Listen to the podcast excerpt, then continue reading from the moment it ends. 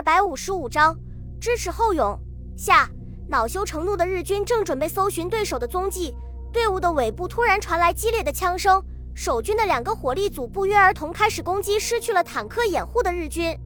伴随着轻机枪和半自动步枪的连续射击声，手榴弹接二连三的飞了过去，很快在街道上清理出一片无人区。数十具尸体把本来就不算宽敞的街道塞得满满的，横七竖八地铺满了路面，到处是流淌的鲜血，宛如大大小小的红色河流。甚至街道两边的残垣断壁上面都溅满了点点猩红色的血迹。日军经过短暂的慌乱之后，迅速展开反击。士兵们三三两两地分成小队，沿着街道两边的废墟和隐约可见的小巷、水沟散开，形成一个松散的包围圈，向前攻击前进。另外几辆坦克高速前进的同时，不停地用坦克炮和机关枪扫射四周的可疑目标。毛少成和战士们躲在一个没有了屋顶的房间里面，从已经烧得焦黑的窗户监视着街道上的动静。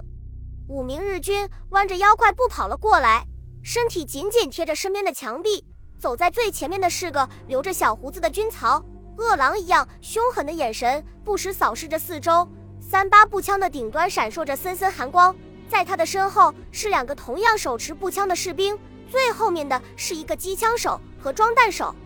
狙击手的半自动步枪猛烈地跳动一下，日军军曹手中的步枪咣当一声掉在地上，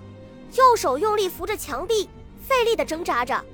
由于后面的日军被军曹的身体给遮挡住了，狙击手无法瞄准其他目标，只好把枪口对准军曹的胸膛又开了一枪。军曹的身体被子弹的冲击力往后面一推，连连后退几步，然后才软软的倒了下去。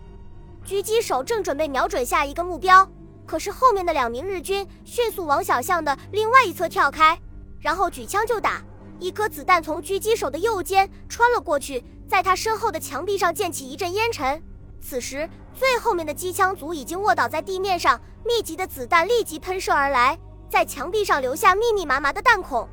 毛少成没有料到日军的反应会这么快，突袭演变成了对攻。更糟糕的是，另外十几名日军从侧面的一条街道迅速向这里靠近。如果不能马上撤退的话，肯定陷入腹背受敌的境地。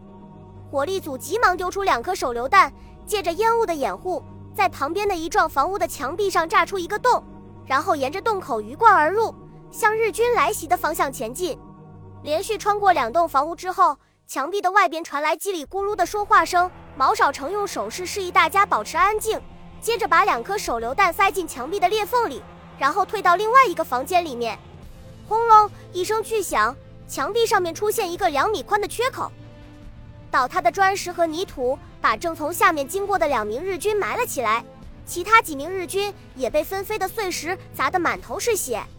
毛少成几个箭步跳到街道上面。对着正在烟尘中间蠕动的日军连连射击，其他战士先后冲了出来，猛烈扫射惊魂未定的敌军。刚刚肃清这股日军，火力组还没来得及撤退，一发微型榴弹突然落在战士们身前不到两米远的地方。爆炸过后，狙击手和另外一名步枪手满身血污的倒在废墟上。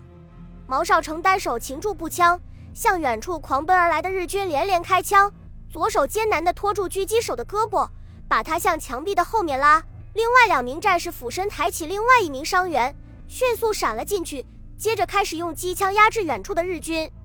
狙击手的腹部被炸开一个茶杯口大的伤口，蠕动的肠子不停地向外流，一枚几厘米宽的弹片深深地插进太阳穴里面，眼见是活不成了。另外一名战士的大腿被弹片击中，虽然伤势不重，但是却失去了行动能力。毛少成果断命令另外两名战士把伤员送出城外，自己继续留在城里战斗。激烈的战斗一直持续到夜色降临。日军投入攻击的一个大队尽管损失了三分之一的兵力，可是依然没有达到占领县城的目的。还有至少三分之一的地方在守军的控制下，守军的巷战小组不时穿插到日军控制区，偷袭属于防范的敌军，迫使其不得不保持高度警惕，神经极其紧张。入夜之后，日军增调了两个中队的兵力入城，并且为攻击部队配备了大量的迫击炮和炸药包，以增强火力强度。鉴于白天的战斗中，沿着街道和小巷的攻击效果非常差，日军改变了战术，采用挖墙打洞的方式，逐家逐户的向前层层推进。守军尽管兵力悬殊巨大，但是却毫不畏惧地坚守着城中的每一条大街、每一条小巷、每一栋楼房，甚至每一堵废墟。最后，为了阻止日军的前进，干脆把很多房屋直接点燃，烧得日军只能逃到街道上面。尽管日军的伤亡很大，但是依靠兵力上的巨大优势，逐渐把守军驱逐到县城北门附近方圆不足千米的狭窄区域。日军指挥官终于松了一口气，迫不及待地向安藤立即报告：我军已经占领信宜县城，全歼华军一个主力团。然而，始终关注着战事变化的林伟寿，就在日军以为稳操胜算的时候，出动两个步兵营从北门入城，在巷战部队的配合下。发动全线反击，日军想当然的以为这是守军回光返照的攻击，绝对不会持久。再加上自恃兵力优势巨大，毫不犹豫地与中国军队展开对攻。中国军队的生力军沿着几条主要街道向前猛攻，巷战部队则穿插到日军的后方进行袭扰，日军则寸土不让，猛烈反击。信宜城内的夜战进行的空前激烈，双方在街道和废墟中间抵近对射。枪榴弹、手榴弹、迫击炮的爆炸声不绝于耳，各种枪支的吼叫声更是接连不断，震动天地。照明弹和夜光弹发出的亮光，把县城上的天空照得如同白昼一般。被炮弹打着的和被守军故意点燃的民房和建筑物熊熊燃烧，满城火光。大街小巷到处是肢体残缺，横七竖八地铺满了路面，废墟、瓦砾堆、墙壁和街道上面到处都沾满了血迹。在战斗最激烈的地方，地面的坑洼处更是积满了鲜血。武器和兵力都不占优势的日军，在对方的前后夹击之下，苦苦支撑了几个小时之后，终于被击溃，从废墟和瓦砾中间溃退出来，在大街小巷里面汇聚起来，然后向城南节节败退。中国军队则在后面奋勇追击。日军指挥官这才意识到问题的严重性，急忙命令重炮对城北进行覆盖射击。全力阻止对方的攻势，同时再次调派一个步兵大队从入城增援，务必把中国军队压回去。然而，中国军队和溃退的日军几乎已经完全纠缠在一起。日军炮兵害怕误伤自己人，所有的炮弹都远远地落在中国军队的身后。与此同时，已经变成瓦砾堆的南门使日军的增援部队紧张非常缓慢。一个大队的援兵，最终竟然是以小队的形式逐次投入战斗。完全没有起到应有的效果。与之相反的是，中国军队望着身后雨点般砸下来的密集炮弹和熊熊燃烧的街道，知道已经无路可退，战斗力成倍的增加，以近乎疯狂的方式向日军突击。日军在退到南门口的时候，终于从溃退变成了逃窜，纷纷从原本是城墙的好几米高的废墟上面爬过，向城外逃去，与前来增援的部队撞在一起。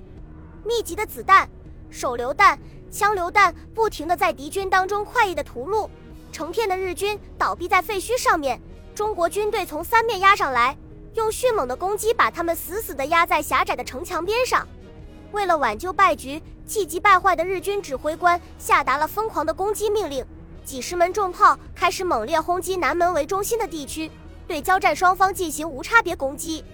狂风暴雨般的炮击，把已经是废墟的城区又翻了个底朝天。中日双方的士兵纷纷倒在连天的炮火中，浓密的硝烟和熊熊的烈火把侥幸逃脱的人们拉入另外一个炼狱，很多人被活活烧死，窒息而死。守军在见识了日军的疯狂之后，立即全力撤退，企图穿越敌军炮兵布下的死亡地带。短短百余米的距离，竟是如此的漫长。战士们接二连三地倒了下去，随即被炮弹炸得粉身碎骨。最终，只有不到一半的人逃了出来，并且几乎人人带伤。幸免于难的战士们互相搀扶着，以松散的队形迅速穿过城区，从北门撤退出去。在他们的身后，日军的炮击仍然在继续着。虽然日军用疯狂的炮击成功的遏制了中国军队的反击，但是却把数百名日军士兵绞杀掉。并且给参战部队留下严重的心理阴影。第二十一军司令安藤立即在接到报告的第一时间就发布解除该步兵连队长职务的命令，并要求他切腹谢罪。次日清晨，当阳光再次照耀信宜县城的时候，整个城区已经变成一个巨大的瓦砾堆，县城的上空被浓烈的烟雾笼罩着。正如林伟寿在开战之前所说的那样，信宜县城已经不复存在了。